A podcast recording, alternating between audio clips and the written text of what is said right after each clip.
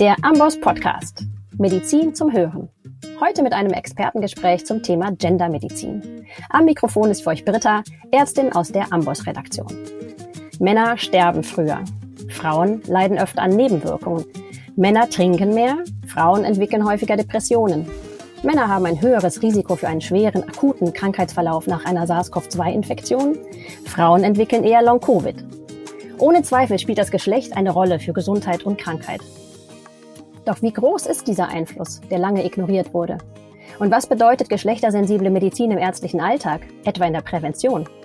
Was sich hinter dem Begriff Gendermedizin verbirgt und warum wir uns in allen Fachrichtungen damit auseinandersetzen sollten, darüber spreche ich heute mit der Leiterin des Instituts für Geschlechterforschung in der Medizin an der Charité, Frau Professorin Gertraud Stadler. Hallo, schön, dass Sie dabei sind. Hallo, vielen Dank für die Einladung. Ja, fangen wir doch vielleicht einfach mal mit der Begriffsklärung an. Was ist Gendermedizin? Ja, also ich verstehe darunter eine geschlechtersensible Medizin und Gesundheitsversorgung, die die Geschlechterunterschiede immer mitbedenkt. Also das heißt, ähm, das geht von der Forschung, von der Lehre, von der klinischen Praxis, dann in Prävention und Behandlung, ähm, wirklich überall, also über alle Stationen der medizinischen äh, Tätigkeit äh, und Behandlung von Erkrankungen hinweg. Und Sie sprachen jetzt beide Geschlechter an. Das heißt also, Gendermedizin ist keine Frauenmedizin. Genau. Ein Beispiel dafür, dass Sie mir im Vorgespräch genannt haben, das mir auf Anhieb einleuchtete, ist ja die Lebenserwartung. Männer sterben im Schnitt rund fünf Jahre früher als Frauen. Und Gendermedizin könnte ja dazu beitragen, die Gründe dafür weiter zu erforschen und Männern auch so helfen, diese Lücke aufzuholen. Was können Sie uns darüber vielleicht sagen? Biologische, nicht beeinflussbare Gründe scheinen ja einen eher geringen Anteil daran zu haben. Ja, es ist sehr interessant. Also natürlich spielen die biologischen Grundlagen auch eine Rolle, aber es gibt ja da diese berühmte Klosterstudie, wo äh, Mönche und Nonnen untersucht worden sind und verglichen äh, worden sind, also in bayerischen und süddeutschen äh, Klöstern und verglichen worden sind mit Männern und Frauen in der Allgemeinbevölkerung. Und was man da so findet, ist ja sehr interessant, nämlich dass die Mönche unter diesen relativ optimalen Lebensbedingungen, also das heißt, dass sie, dass sie relativ gut sozial eingebunden sind und sinnvolle Aufgaben haben, dass der Substanzgebrauch relativ niedrig ist, dass es eine gesunde Ernährung gibt und Bewegung. Unter diesen Bedingungen leben Männer, also äh, Mönche, fast genauso lang wie Frauen und Nonnen. Und ähm, selbst der, der geringe Unterschied, den man dann noch sieht, der ist ähm, noch wahrscheinlich zum, zum Teil zu erklären durch, dadurch, dass, ähm, dass Mönche nach, dem, nach der Rückkehr aus dem Zweiten Weltkrieg oft in den Klöstern noch rauchen durften. Und bei den Frauenklöstern war das nicht der Fall. Während die Männer in der Allgemeinbevölkerung ähm, da wesentlich äh, geringere Lebenserwartungen haben. Das heißt eigentlich unter relativ optimalen Bedingungen kann es sein, dass wir eigentlich, dass die biologischen Grundlagen doch eine relativ geringe Rolle spielen. Sollten wir also alle eher uns was abschauen von den Menschen, die in den Klöstern leben. Genau, genau. ja, was sind denn äh, neben diesen vielleicht aus Ihrer Sicht die wichtigsten gesicherten Erkenntnisse der bisherigen gendermedizinischen Forschung, die unsere ZuhörerInnen im ärztlichen Alltag präsent haben sollten? Ja, also ich meine, ganz wichtig und ganz besonders gesichert sind die Erkenntnisse dass sowohl die, die Diagnose als auch die Behandlung als auch dann die Nachversorgung bei Frauen in, bei Herz-Kreislauf-Erkrankungen suboptimal ist. Also Frauen haben das gleiche Risiko wie Männer, einen Herzinfarkt zu erleiden, aber werden eben schlechter diagnostiziert, weniger gut behandelt und auch weniger oft gehen die dann in die Reha. Und es hat natürlich selbst mit den also Patientinnen möglicherweise was zu tun, weil sie einen Herzinfarkt möglicherweise auch zu spät selbst erkennen, aber dann auch natürlich mit, unseren, mit unserer Behandlung. Das heißt, da ist ein ganz großer ähm, gesicherter Evidenzstand da, dass wir da unbedingt was tun müssen und da, da passiert ja auch sehr viel. Also insgesamt ist der Evidenzstand also noch nicht so besonders gut, weil, weil diese Geschlechterunterschiede ja sollten ja wie eine Art No-Brainer sein, dass man das eigentlich immer untersucht. Das wird aber nicht routinemäßig gemacht. Wir wissen auch, dass Frauen und äh, besondere die mit ähm, niedrigerem Gewicht besonders viele Nebenwirkungen bei den Medikamenten erleiden. Das ist auch ein relativ gesichertes Wissen.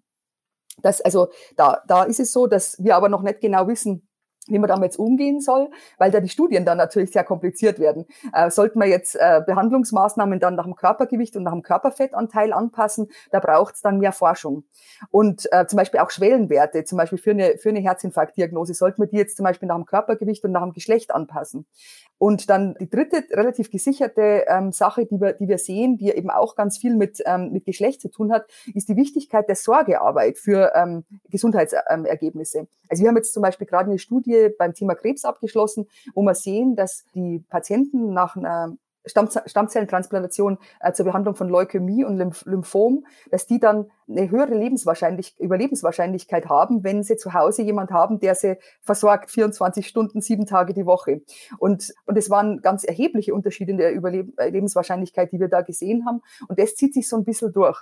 Also praktisch bei, ähm, wenn man zum Beispiel, es geht von der Schizophrenie, ähm, wenn, wenn da in die Behandlung ähm, Familienangehörige mit einbezogen sind und es sind vor allem weibliche Familienangehörige meistens, also wenn da Sorgearbeit geleistet wird und ähm, soziale Unterstützung da ist, dann hat man bessere Behandlungserfolge. Und das ist auch was, was wir sozusagen noch, glaube ich, zu wenig beleuchten. Also es werden zum Beispiel ganz selten routinemäßig die Angehörigen in die medizinische Versorgung einbezogen, weil da manchmal auch die Zeit natürlich fehlt. Aber das ähm, sozusagen würde auch zu besseren Ergebnissen führen.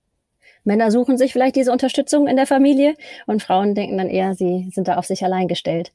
Ja, zum ersten Thema, das Sie genannt haben, äh, vielleicht den Herzerkrankungen. Man könnte ja meinen, Bluthochdruck, Diabetes, Rauchen, das ist doch alles bekannt an Risikofaktoren. Aber selbst bei diesen klassischen Risikofaktoren, habe ich gelesen, gibt es ja Geschlechtsunterschiede.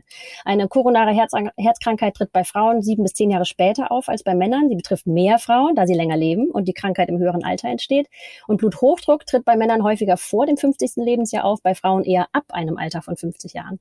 Bluthochdruck wirkt bei Frauen eher einen Schlaganfall und eine Herzinsuffizienz als bei Männern. Und Diabetes wiederum erhöht bei Frauen das Risiko von kardiovaskulären Erkrankungen stärker als bei Männern. Und auch Rauchen ist bei jüngeren Frauen ein relativ größerer Risikofaktor als bei Männern. Bei Frauen ist der Anteil der Raucherinnen auch außerdem weniger stark zurückgegangen in den letzten Jahren als bei Männern. Und dazu kommt jetzt vielleicht auch noch der Gender Bias. Äh, Sie haben es mal so auf den Punkt gebracht. Bei Frauen werden Beschwerden und Erkrankungen eher einer psychischen Ursache zugeschrieben und damit vielleicht eine körperliche übersehen. Bei Männern ist es genau umgekehrt. Man sucht eher nach körperlichen Ursachen und übersieht dann die psychischen. Wie ließe sich denn daran was ändern? Ja, ich meine, das ist, das betrifft uns jetzt sozusagen alle. Wie können wir Frauen und Männer besser versorgen? Also ich denke, wichtig ist, die eigenen Stereotypen dazu zu reflektieren und halt wirklich auch bei den Frauen ganz genau zu gucken, die psychischen Ursachen da, da im Blick zu behalten, aber auch die organischen ganz klar abzuklären. Und bei den Männern ist es genau umgekehrt. Die sind natürlich auch oft, weil es ja sozusagen als unmännlich gilt, zum Beispiel ähm, sich um seine seelische Gesundheit zu kümmern, weniger Willens, das zuzugeben überhaupt. Das heißt, da muss man wahrscheinlich klarer nachfragen, ob zum Beispiel ähm, Depressions- oder Suizidrisiko besteht. Wir brauchen dazu mehr Forschung. Das ist, das ist ziemlich klar, welche Sachen uns da wirklich helfen. Auch in der klinischen Praxis ist es noch ein bisschen unklar, wie man da vorgehen soll. Also welche Fragetechniken zum Beispiel dann bei den Männern die ähm, Bereitschaft erhöhen, sich zu, zu solchen seelischen ähm, äh, Problemen eher zu bekennen. Nur dann kann man was machen und zum Beispiel das viel höhere Suizidrisiko bei Männern dann angehen es gäbe eigentlich ganz viele Strategien, die wir, die wir auch einsetzen können. Also zunächst sozusagen sich selber ähm, ein Bewusstsein zu schaffen von der eigenen Geschlechtersozialisation und das auch für mich selber zu reflektieren als, als Klinikerin, als Kliniker und das auch für meine Patientinnen und Patienten zu tun, dass ich dann sozusagen auch in der Behandlung eine gute Struktur habe, die zum Beispiel auch geschlechter- und diversitätssensibel ist, ähm, so dass ich dann wirklich auch da auch hinfrage sozusagen, wo es, wo es möglicherweise da Probleme geben könnte, also wie zum Beispiel bei der ähm, psychischen Gesundheit bei den Männern und äh, bei den organischen Ursachen bei den Frauen, ähm, weil, weil die natürlich auch denken, vielleicht liegt es nur am Stress oder so, ne? dass man halt starke, vertrauensvolle Beziehungen aufbaut und auch da sozusagen diese geschlechter- und diversitätssensible ähm, Zusammenarbeit wirklich mit den, mit den Patientinnen und Patienten sucht, sodass man das da abholt, wo sie sind. Also das heißt auch zum Beispiel ähm, Sprache verwendet, die die Männer eher äh, verstehen. Also, also dass man sagt, ähm, da, da haben wir eine Baustelle bei der seelischen Gesundheit oder so. Einfach, also da braucht es noch mehr Forschung, aber zum Beispiel da, da kann wahrscheinlich auch dann die Sprache eine Rolle spielen. Also es wäre dann das vierte, dass man wirklich die Sprache anpasst, geschlechtersensibel ähm, und diversitätssensibel und dass man da auch wertschätzende Sprache benutzt. Und natürlich ist ganz besonders wichtig, also wir haben ja jetzt, ähm, Geschlecht besonders binär jetzt besprochen, also für äh, Frauen und Männer. Und das ist natürlich ganz besonders ähm, wichtig, wenn wir nicht binäre Personen behandeln wollen. Und da gibt's ja eine riesige Versorgungslücke in Deutschland. Die fühlen sich oft sehr wenig gesehen und sehr wenig gut behandelt im, im deutschen ähm, Gesundheitssystem. Ähm, und wir haben auch ganz wenig Daten dazu bisher. Ähm, aber anekdotisch wissen wir das, dass, also auch aus den betroffenen Verbänden, dass es da eine große Versorgungslücke gibt. Und da spielt dann diese wertschätzende, geschlechter- und diversitätssensible Sprache auch eine ganz große Rolle. Ja, in meinem Studium hat Gendermedizin noch keine Rolle gespielt, obwohl ich an der Charité studiert habe, als 2003 zunächst das Zentrum für Geschlechterforschung in der Medizin gegründet und 2007 dann zum heutigen Institut für Geschlechterforschung in der Medizin wurde. Heute hat Gendermedizin in Berlin einen festen Platz im äh, Lehrplan, richtig? Genau. Sowohl in der Humanmedizin als auch der Pflege- und Hebammenwissenschaft. Was bringen Sie denn da, Sie und Ihr Team, den Studierenden bei? Ja, also gleich in der ähm, Einstiegswoche gibt's eine, äh, eine erste Vorlesung dazu, ähm, dass, dass eben Geschlecht und, und Diversität eine wichtige Rolle bei der Behandlung ähm, spielen sollten, also über alle äh, Lebenswissenschaften hinweg also auch bei den Forschungsfragen zum Beispiel. Und dann bauen wir es ganz ein wie so ein roter Faden. Dann gibt's Veranstaltungen zu den ähm, klinischen Grundlagen, also wie Sexualhormone zum Beispiel wirken, wie sich die genetischen Unterschiede auswirken. Und dann ähm, wird es praktisch äh, sozusagen auch in den Kits und also praktisch in den Kommunikationstrainings und im problemorientierten Lernen gibt's Fälle, die ähm, also sozusagen geschlechts- und diversitätssensibel auch sind, zum Beispiel wie man Dolmetscher-Services benutzt. Und dann es zieht sich das durch und ist dann auch prüfungsrelevant an der Charité. Aha, ja, das wäre ja wahrscheinlich ein Ziel. Ne? Ich könnte mir vorstellen, dass es fehlt, glaube ich, noch in vielen Curricula. Aber wichtig wäre ja auch, das dann auch abzufragen, damit es auch tatsächlich gelernt wird und nicht irgendwie so als so ein Beiwerk verstanden wird. Genau. Mhm. Aus meiner Sicht ist es halt so, dass wir jetzt an der Charité einen sehr guten Anfang gemacht haben, aber das ist aus meiner Sicht auch noch äh, ganz stark ausbaufähig. Ne? Mhm. Das heißt, wir haben jetzt begonnen, halt so erste Veranstaltungen da anzubieten. Aber also wir, wir denken, dass es eigentlich wesentlich stärker noch eine Rolle spielen sollte und versuchen das jetzt auch einzubringen, also in die ähm, Entwicklung der äh, Pflegewissenschaften und der Hebammenwissenschaften zum Beispiel. Mhm. Wie ist das da mit den anderen Fächern? Äh, haben Sie das Gefühl, also machen das jetzt nur Sie von Ihrem Institut aus oder wissen Sie da von anderen FachkollegInnen, dass Sie das auch schon aufgreifen? Ja, das ist also es ist schon auf jeden Fall eine Gemeinschaftsaufgabe, weil also ähm, wir, wir versuchen natürlich da diese Impulse reinzugeben und mit den anderen äh, Fächern da absolut zusammenzuarbeiten. Ja, und das, das passiert schon auch. Also gerade bei den Studierenden und bei den jüngeren Kolleginnen und Kollegen ist da eine ganz enorm große Offenheit und auch also sagen ist also so ein bisschen Überzeugungsarbeit manchmal nötig, aber äh, wir, wir stoßen also eigentlich auf ganz viele positive Resonanz, weil sie eigentlich ganz klar ist, dass wir alle ähm, also wir haben es natürlich in der Medizin viel leichter als in anderen Feldern, weil wir uns ja einig sind, dass wir die beste Versorgungsqualität für unsere Patientinnen und Patienten ähm, wirklich sicherstellen wollen. Und da haben wir dieses gemeinsame Ziel. Und das ist eigentlich klar, dass wir, wenn wir hinwollen zur personalisierten Medizin, dass dann Geschlecht eine ganz wichtige Rolle spielen muss. Mhm. Und Sie haben ja vor zwei Jahren die Leitung übernommen, glaube ich, des Instituts. Äh, und Sie haben direkt einen neuen Schwerpunkt mitgebracht. Sie haben das komplett neu ausgerichtet und Ihr Schwerpunkt ist jetzt die Prävention. Warum? Ja, also wenn wir die Lebenserwartungslücke schließen wollen, und da gibt's ja diese Intersektion auch mit der sozialen Lage, dass besonders Menschen mit niedrigen ähm, äh, sozialen Lebenschancen ganz besonders kurze Lebenserwartungen haben im, im, ähm, in Deutschland. Und das ist auch international so. Und wenn wir da ran wollen und das wirklich verbessern, dann müssen wir sozusagen übers Gesundheitssystem rausgehen. Das heißt, da müssen wir rein von, also von der Geburt bis, bis hin zur, zur späten Versorgung, bis zur palliativen Versorgung, müssen wir da ähm, uns verbessern. Also da müssen wir sozusagen über das hinausgehen, was wir bisher in der Medizin vor allem gemacht haben, nämlich uns auf Diagnose und Behandlung zu konzentrieren, eben also viel mehr die Vorsorge machen. Und da spielen natürlich Geschlechteraspekte und Diversitätsaspekte eine ganz große Rolle, ähm, weil sozusagen zum Beispiel, also Männer nehmen Präventionsmaßnahmen wesentlich weniger äh, wahr als Frauen. Und es scheint auch so, dass was wir da bisher anzubieten haben, vor allem auf Frauen ähm, sozusagen aus, eher, aus der Mittelklasse eigentlich äh, die anspricht. Und wir haben eigentlich noch ganz wenig Angebote, also zum Beispiel für Männer zur Gewichtsabnahme, die da wirklich attraktiv wären. Die fühlen sich dann auch oft ähm, ja wie so, keine Ahnung, also so Exoten in der, in der Weib, äh, komplett weiblichen, sonst weiblichen Gewichtsabnahmegruppe. Und ähm, also es gibt auch da gute Evidenz, dass zum Beispiel für Männer ganz wichtig wichtig ist, dass da, ähm, dass da andere Gebot, äh, Angebote da sind, dass vielleicht auch also zumindest eine kritische Masse an anderen Männern auch da ist, dass man nicht der, der Einzige ist in der Gruppe und dass man wahrscheinlich auch einfach stärker zugeschnittene Programme braucht. Also zum Beispiel gibt es da Football Fans in Training, das wurde in Schottland entwickelt und gibt es inzwischen auch ähm, in Deutschland, wo man als, also als Fußballbegeisterter Mann dann eben äh, über, also sozusagen eine Präventionsmaßnahme dann im, im, im Lieblingsfußballclub wahrnehmen kann. Und das ist natürlich äh, viel attraktiver, als zu sagen, jetzt gehe ich da in eine, äh, eine Gewichtsabnahmegruppe, die sozusagen komplett äh, sonst aus Frauen besteht. Ja, in Schottland, da haben Sie ja auch gearbeitet zuvor. Waren Sie daran genau. beteiligt an der Studie? Nee, nee, ähm, ich habe das nur ganz begeistert mitverfolgt und fand es also sehr interessant und habe es auch versucht, sozusagen in meine eigene Arbeit einzubauen, ähm, dass wir sozusagen ähm, geschlechterspezifisch zugeschnittene Angebote auch entwickeln. Also zum Beispiel haben wir dann in Schottland haben wir auch eine Studie gemacht dazu. Also da ging es um Paare mit einem Kinderwunsch und sozusagen das scheint ja auch ein Ansatz zu sein, Männer für die Prävention zu gewinnen, dass man halt sozusagen über die Paare geht. Ähm, also da dann eben Menschen mit einem Kinderwunsch haben oft eine große Bereitschaft, ähm, ihren Lebensstil zu verbessern, also zum Beispiel im Rauchen aufzuhören und dass man eben so auch die Männer erreicht. Ja, die sind wahrscheinlich irgendwie so in der Praxis, äh, werden die eher selten noch angesprochen. Ne? Also man macht vielleicht ein Spermatogramm, aber irgendwie auch relativ spät erst in der Kinderwunschbehandlung. Erstmal stürzten sich alle auf die Frauen und schauen, was da los ist. Dabei haben sie mir auch im Vorgespräch verraten, dass ein Drittel äh, der Fälle eigentlich nur auf die Frauen zurückgeht, ein Drittel auf beide PartnerInnen und ein Drittel auf die Männer. Also eigentlich müsste man von Anfang an immer sich beide anschauen in der Partnerschaft. Ja, und ich meine, letztendlich, also in den, ähm, in den Kinderwunschkliniken passiert das jetzt auch äh, vermehrt, dass, dass man sozusagen also wirklich gleich äh, das Paar in Blick nimmt und gleich versucht, also das, das umfassend abzuklären und ähm, auch Lebensstilmaßnahmen für die männlichen äh, also Partner zu, zu empfehlen. Wobei da gibt's kaum getestete Interventionen. Wir haben gerade einen Überblicksartikel gemacht zur Gewichtsabnahme. Also die epidemiologischen Studien würden eigentlich ganz klar nahelegen, dass bei Männern das auch die Fruchtbarkeit beeinflussen könnte. Aber wir, es gibt keine keine äh, also hochqualitativen Randomized Control Trials, mit denen man das wirklich systematisch untersuchen würde, wie eine Gewichtsabnahme und eine Bewegungszunahme ähm, sich auf die Spermienqualität auswirkt. Mhm. Einfach nie untersucht worden. Nee. Irre.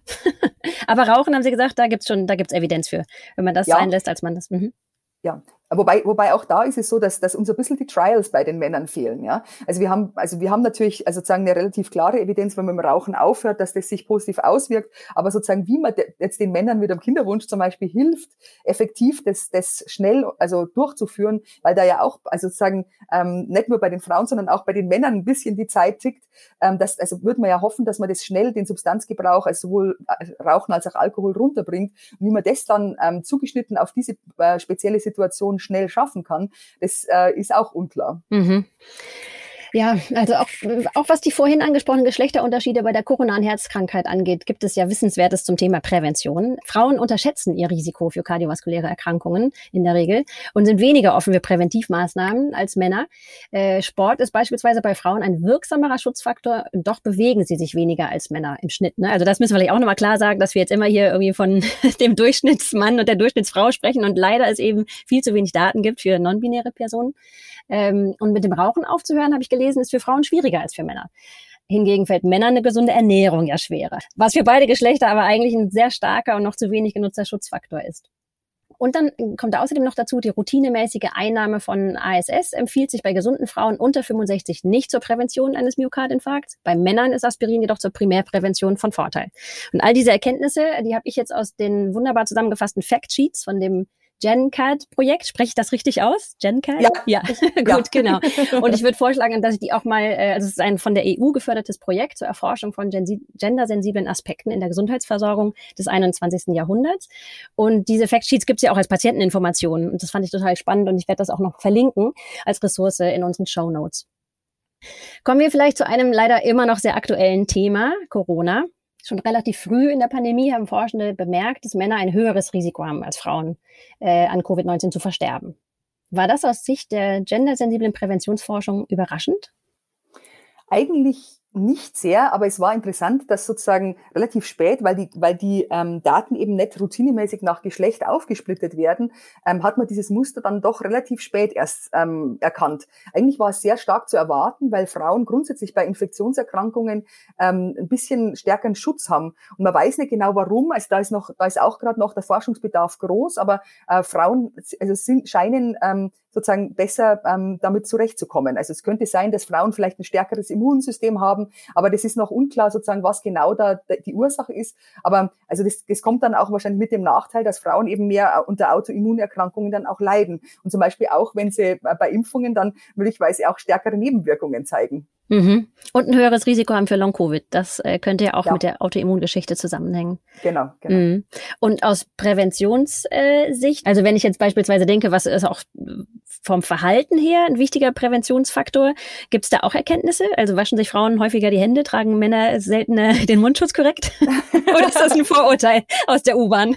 Nee, es gibt, es gibt tatsächlich so, so erste Erkenntnisse, ähm, also beziehungsweise das wusste man schon aus vorherigen ähm, Infektionserkrankungen, dass Frauen ähm, stärker sozusagen präventives Verhalten ähm, äh, implementieren, also sich eben mehr die Hände waschen, wenn sie, also wenn sie zum Beispiel äh, also auf der Toilette waren und ähm, oder zum Beispiel auch ein, ein Haustier gestreichelt haben oder solche Sachen. Also das Händewaschen ist, scheint bei Frauen stärker verbreitet zu sein, während, also und sie auch so diese soziale Distanz stärker einhalten. Das heißt, Frauen haben haben, schätzen da auch das Risiko höher ein, ähm, dass sie sich anstecken könnten und schützen sich dann durch noch geändertes Verhalten, während Männer dann vielleicht also eine kleine Tendenz haben, eher sich dann zum Beispiel impfen zu lassen. Also das heißt, so medikamentöse Präventionsmaßnahmen dann wahrzunehmen. Und dann, also Sie hatten es ja schon angesprochen, dadurch, dass die Frauen eigentlich sozusagen eine bessere Gesundheit äh, haben als Männer, also zum Beispiel ähm, geringere äh, Über, also Übergewichts- und Adipositasraten haben, mehr sich um ihre Ernährung und ähm, einen geringeren Alkoholkonsum ähm, und weniger Rauchen haben, war natürlich auch klar, dass sie weniger, also weniger Vorerkrankungen haben, die jetzt relevant sind für Covid. Auch das spielt natürlich rein, dass diese relevanten Vorerkrankungen bei den Frauen weniger vorliegen und dann die Männer stärker betroffen sind und mehr sterben. Klar, ja, das ist ein multifaktorielles Geschehen. Wir haben noch eine wichtige Frage vergessen. Woran forschen Sie gerade? Das würde mich noch interessieren. ja, wir haben, ähm, wir haben drei große Forschungszweige bei uns im Institut. Das eine ist die Präventionsforschung bei Paaren. Und da gucken wir eben uns jetzt gerade diese Kinderwunschpaare in Schottland an. Da haben wir jetzt sozusagen, da sind wir in der Interventionsentwicklungsphase, ob ähm, das akzeptabel und, und machbar ist, ähm, da Paaren eine, eine Gewichtsabnahmeintervention zu empfehlen. Und es scheint sehr machbar und akzeptabel zu sein. Aber die Angebote sind für die Männer nicht besonders attraktiv, das muss man mal so sagen. Und das heißt, da, da müssen wir wahrscheinlich noch mehr, mehr in der Intervention da nacharbeiten. Dann haben wir Krebsforschung bei uns im Institut. Da geht's um also Menschen mit einem hohen familiären Brustkrebsrisiko und wie man die am besten beraten kann. Und das ist interessanterweise auch ein Geschlechterthema. Da sind natürlich vor allem die Frauen betroffen von Brust- und Eierstockkrebs. Aber interessanterweise haben auch Männer, die diese ähm, äh, genetische Veranlagung haben, ein höheres, höheres Brustkrebsrisiko zum Beispiel, ähm, an das man sehr selten denkt. Und dann haben wir da auch ähm, jetzt gerade ein Projekt, das wir jetzt gerade aufbauen, wo es darum geht, die ärztliche Versorgung stark zu vernetzen. Da bauen wir eine Plattform auf, ähm, wo es darum gehen soll, dass Menschen mit einem hohen familiären Brustkrebsrisiko dann besser beraten werden, und zwar sowohl bei den niedergelassenen Ärzten, bei den gynäkologischen Fachpraxen und dann auch in der Spezialklinik, äh, die dazu die Beratung macht. Und dass wir da auch ein Angebot entwickeln, das dann patientenseitig äh, ähm, gut verständlich ist. Weil das ist ja eine sehr komplexe Entscheidung, ähm, wann ich da dann wirklich zum Beispiel äh, eine Brust oder äh, entfernen, also Brüste entfernen lasse, präventiv und wann ich das zum Beispiel auch in der, ähm, in der Familienplanung dann letztendlich, in, in welchem Alter ich das mache und ob ich es überhaupt machen möchte. Ja, ja. Und Stichwort Brustkrebs bei Männern, das kommt ja noch dazu. Es ist selten, aber es kommt vor. Und die Medikamente sind aber alle an Frauen getestet. Genau, die sind dann genau, also meistens gar nicht zugelassen. Genau, da haben wir eine klassische Lücke bei den Männern wieder. Auch eine, eine Bewusstseinslücke. Ne? Die Männer denken nicht dran, also es könnte auch bei ihnen Brustkrebs auftreten. Ja, und das Dritte, das bei uns noch äh, sozusagen ganz stark jetzt im Fokus steht, ist das Thema ähm, Intersektionen von Geschlecht mit anderen Diversitätsaspekten. Da ist zum Beispiel auch so, dass wir eine riesige Datenlücke haben. Also wir haben nicht nur eine Geschlechterdatenlücke, sondern eine Diversitätsdatenlücke im mhm. ganzen mhm. deutschsprachigen Raum. Und da gucken wir uns dann verschiedene Diversitätsdimensionen an. Also es geht von der sozialen Lage über sexuelle Identität, Identität ähm, und äh, regionale Identität, zum Beispiel Ost-West und ethnische Herkunft, Sprache, Migration und, und, und solche äh, Sachen, Religion, Weltanschauung, dann körperliche er äh, Gesundheit und Erkrankung und Leben mit Beeinträchtigungen und Behinderungen, Körperbild, Gewicht, die psychische Gesundheit ist ganz wichtig. Alter und Altern, Sorgearbeit, Versicherungsstatus. Ja, und soziale Lage hatte ich ja schon gesagt und die in allen Facetten, also mit Bildung, Besitz, Einkommen und sozialen Ressourcen. Das heißt, da haben wir wahnsinnige Datenlücken noch im deutschsprachigen Raum, die wir wirklich eigentlich nur gemeinsam schließen können. Also da braucht man all hands on deck sozusagen und ähm, das können wir als kleines Institut gar nicht alleine. Das heißt, wir versuchen da jetzt gerade die Datenerfassung zu verbessern und dann in vielen kleinen Projekten das sozusagen einzu äh, bringen, dass man da Geschlecht und Diversität facettenreich erhebt. Mhm. Was heißt da, die Datenerfassung zu verbessern? Ähm, also ich, ich habe im Kopf, dass beispielsweise das, das Statistische Bundesamt ja auch gar nicht erfasst. Also ich meine, im Deutschen gibt's ja auch den Begriff Race nicht, wie in, im US-amerikanischen. Aber beispielsweise ähm, den Migrationshintergrund, der, der wird ja nicht regelhaft erfasst. Wie, wie könnte man das verändern oder was, woran forschen Sie da genau? Wie machen Sie das? Also wir haben jetzt gerade Interviews mit Expertinnen geführt, genau zu diesem Thema, also wie man, wie man Race und Ethnicity sozusagen im deutschsprachigen Raum besser erfassen kann ähm, und haben da auch mit, äh, mit den Stakeholdergruppen gesprochen und also es zeichnet sich so ab, dass, dass, dass es natürlich nicht einfach ist. Also man kann natürlich eine Selbstidentifikation als, als BIPOC anstreben, aber es ist, also People of Color also es ist sozusagen also im deutschsprachigen Raum sehr schwierig, weil natürlich sozusagen durch die Erfahrung mit, der, mit, äh, mit dem Nationalsozialismus letztendlich ähm, der, Be der Begriff Race sehr belastet ist. Und da versuchen wir jetzt eben gerade das, also akzeptable Lösungen zu finden, die andererseits auch wieder gut verständlich und leicht ausfüllbar sind. Es ist sozusagen, also es gibt natürlich, man könnte natürlich dann ganz lange Sachen machen oder einfach offene äh, Selbstidentifikationen sammeln, aber das ist oft für große Studien halt wenig praktikabel, weil, man, weil da soll es ja schnell und einfach sein. Und das heißt, da sind wir gerade ein bisschen sozusagen am Ausbalancieren, wie man das am schönsten und, äh, und äh, am sensibelsten auch mit den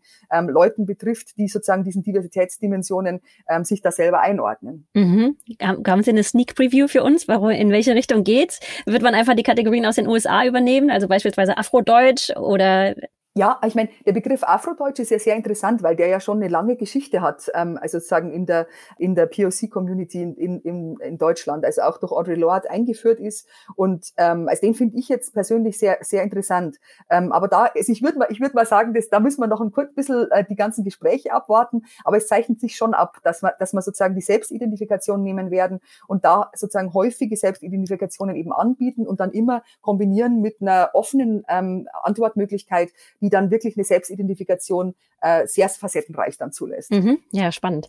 Gut, das führt ja vielleicht auch ein bisschen jetzt vom Thema weg, aber sehr spannend und sehr wichtig, die Intersektion.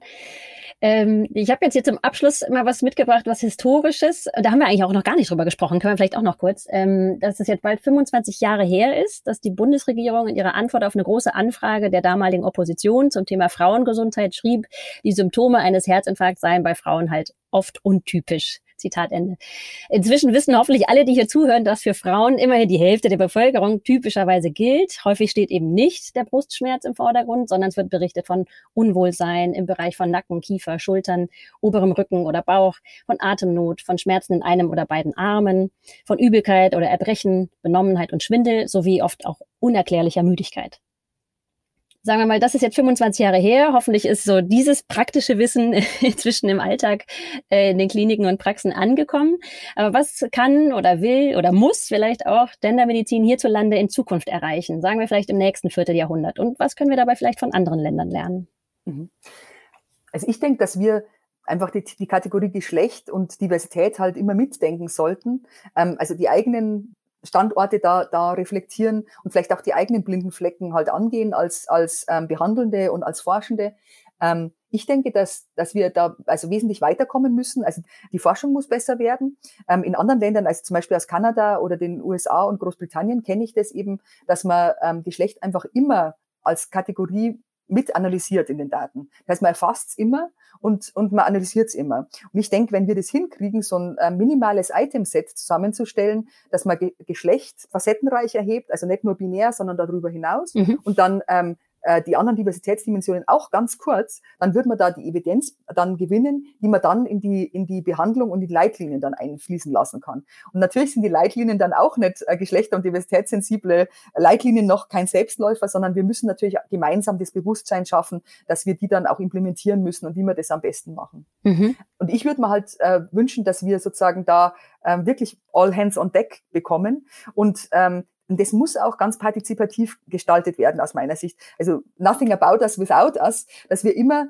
die, die, die sozusagen von irgendwelchen Maßnahmen da betroffen sind, dass die wirklich auch immer mitsprechen können, dass wir die, dass wir die mit einbeziehen in die Forschung und letztendlich auch in die Behandlung. Das, weil, weil oft ist es ja so, dass wir dann in der Behandlung das tun, was, was wir bisher wissen. Und dann wäre es halt noch wichtig, dass wir das kontinuierlich verbessern. Ja, wir lernen ja ständig dazu. Und also das heißt, es geht, muss in die, in die Lehre rein, das muss in die Weiterbildung rein und noch viel stärker werden. Also jetzt momentan ist es ja sozusagen an der Charité sozusagen so eine kleine Insel, wo wir es, wo wir es, äh, wo wir es jetzt geschaffen haben und wo wir es hoffentlich natürlich noch viel stark, äh, stärker ausbauen können, aber dass wir das dann wirklich reintragen in die Lebenswissenschaften insgesamt. Mhm.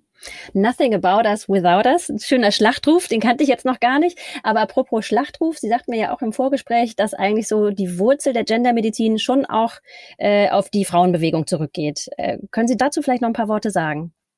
Ja, ich denke, also ohne die Frauenbewegungen, und da, da, da würde ich auch im Plural sprechen, ja, gäbe es bestimmt keine Geschlechterforschung in der Medizin. Es ist also sozusagen im, im ähm, äh, Vergleich zu anderen Disziplinen ist die Medizin sozusagen recht spät sozusagen dazugekommen, sich da ein bisschen mehr drum zu kümmern. Und ähm, also wir, verdank, wir verdanken da wirklich ähm, auch der Vorarbeit von vielen Pionierinnen äh, sehr viel.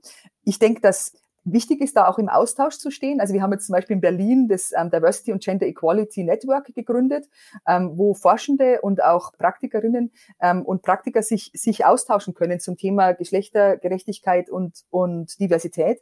Und das ist, es braucht es unbedingt. Wenn wir da jetzt nur in der Medizin bleiben würden, das wäre auch schwierig.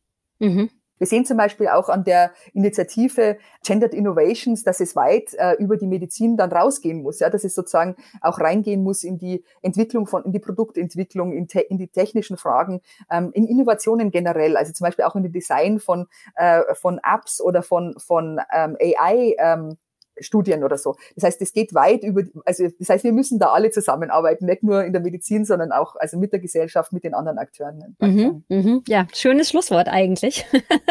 Ein erstes Etappenziel, äh, wenn man jetzt schaut, was wollen wir erreichen, wäre vielleicht, dass mehr Menschen mit dem Begriff Gendermedizin überhaupt was anfangen können. Dafür fasse ich vielleicht noch mal kurz zusammen. Gendermedizin oder geschlechtssensible Medizin umfasst also alle Aspekte, biologische, soziale, ökonomische etc., von Krankheit und Gesundheit bei Männern und Frauen und Menschen non-binären Geschlechts, von Krankheitsentstehung, unterschiedlichem Präventionsverhalten, zielführenden diagnostischen Maßnahmen bis hin zu, last but not least, geschlechtsspezifischen Nebenwirkungen. Habe ich da jetzt noch was Wichtiges vergessen? Nee, also die Prävention spielt natürlich eine große Rolle, die liegt mir ganz besonders am Herzen, aber die haben wir ja immer mitgedacht. Ich bedanke mich sehr für Ihre Zeit. Vielen Dank für die Einladung. Und für euch zu Hause habe ich noch einen Tipp zum Weiterlesen.